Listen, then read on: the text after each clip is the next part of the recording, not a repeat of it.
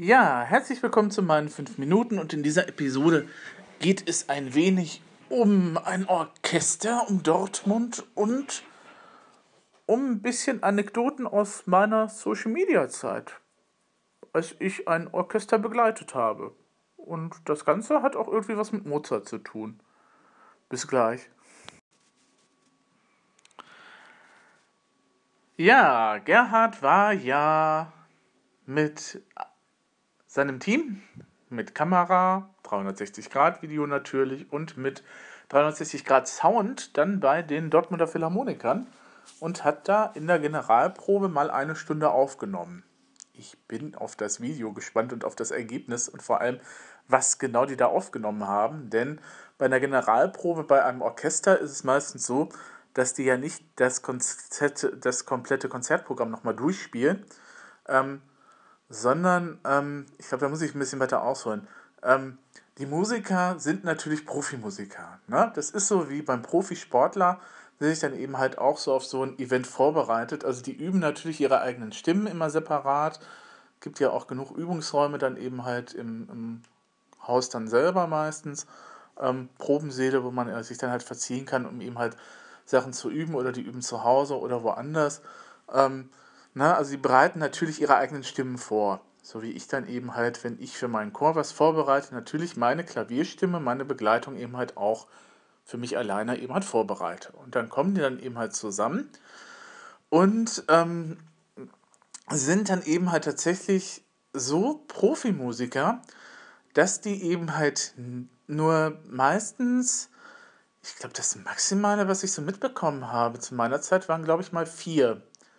Irgendwie so vier Proben vor der Generalprobe. Also dann fünf mit der Generalprobe insgesamt.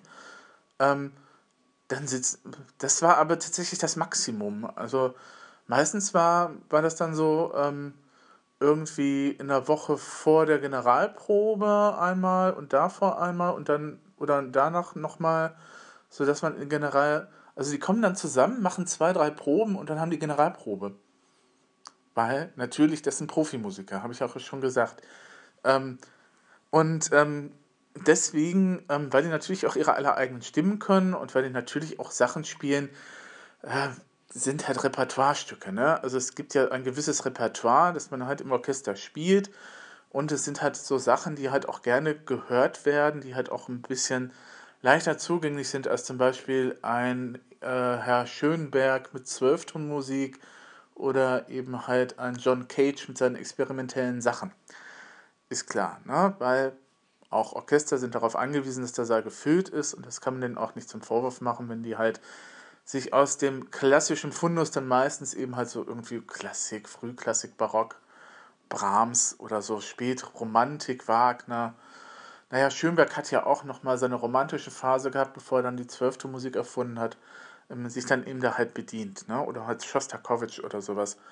Ähm, ne? Das ist dann halt so ein Kanon, der dann eben halt einstudiert wird. Und das heißt, die können das eigentlich in der Regel, weil die haben vermutlich die Sinfonie, die der Gerhard damit aufgenommen hat, ähm, wo die halt geprobt haben, die Jupiter-Sinfonie von Mozart, haben die vermutlich auch schon in ihrem Leben x-mal gespielt. Und von daher brauchen die natürlich jetzt nicht irgendwie hingehen und sich zusammensetzen und dann eben halt sagen, wir müssen jetzt das ganze Werk nochmal eben halt komplett machen, sondern in der Generalprobe, und jetzt kommen wir endlich mal zum eigentlichen Punkt, das wird ein bisschen länger heute, ähm, ähm, in der Generalprobe werden halt nochmal so kleinere Stellenschrauben eben halt gezogen.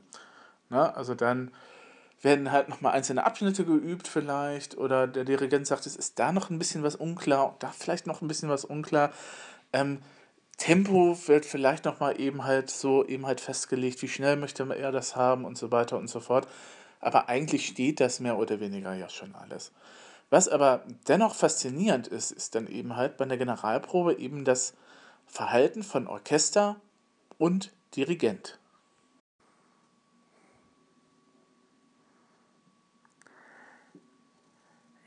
Ja, das war jetzt nicht aus der Jupiter-Sinfonie, was ihr gerade gehört habt, sondern es war aus der Sinfonie, die dir vorentstanden ist, die in G-Moll.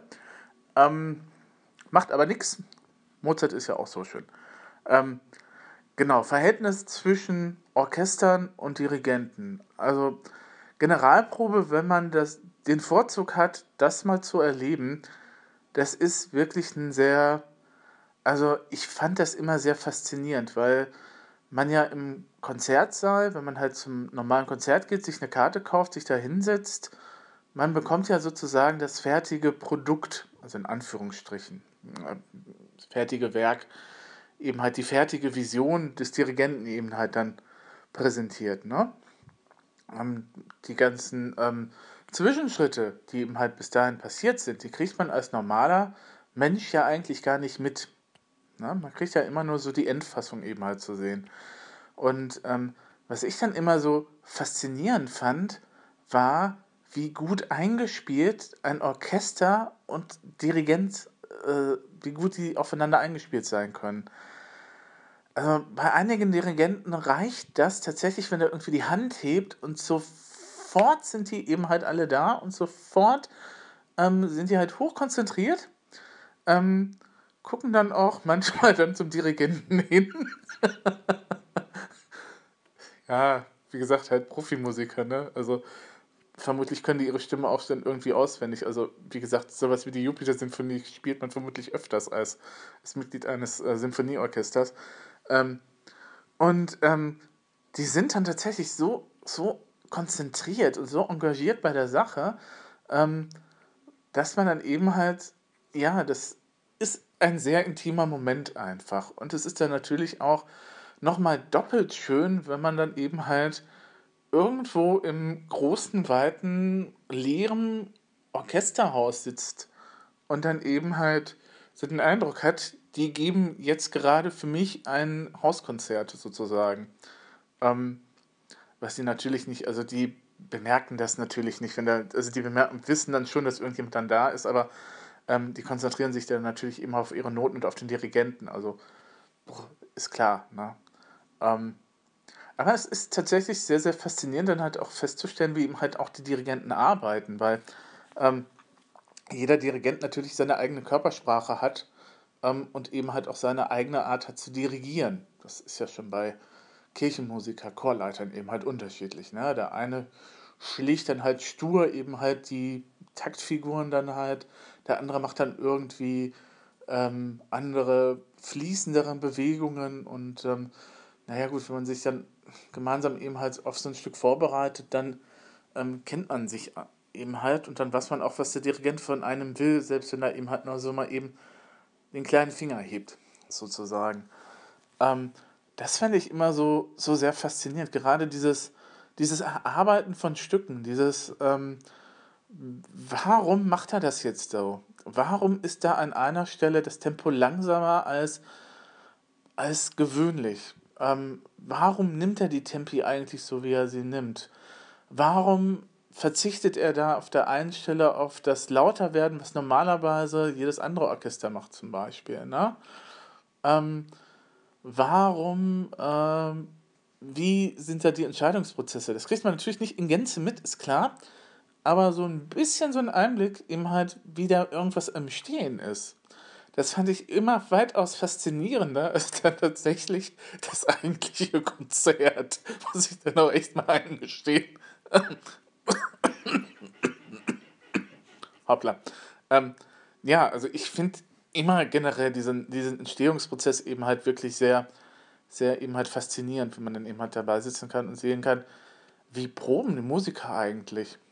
Ähm, ich habe ja dann auch nochmal ähm, äh, beim Kammermusikfestival in Hitzacker eben auch nochmal einmal mitgemacht und ähm, das war dann wirklich total ein Unterschied, weil das natürlich Kammermusik ist. Das sind dann natürlich, so ein Streichquartett ist dann wieder eine, eine ganz andere Geschichte. Ne? Es ist, sind dieselben Instrumente, Streicher, aber es sind halt weniger Leute, es sind halt nur vier oder fünf, je nachdem. Also Streichquartett sind vier.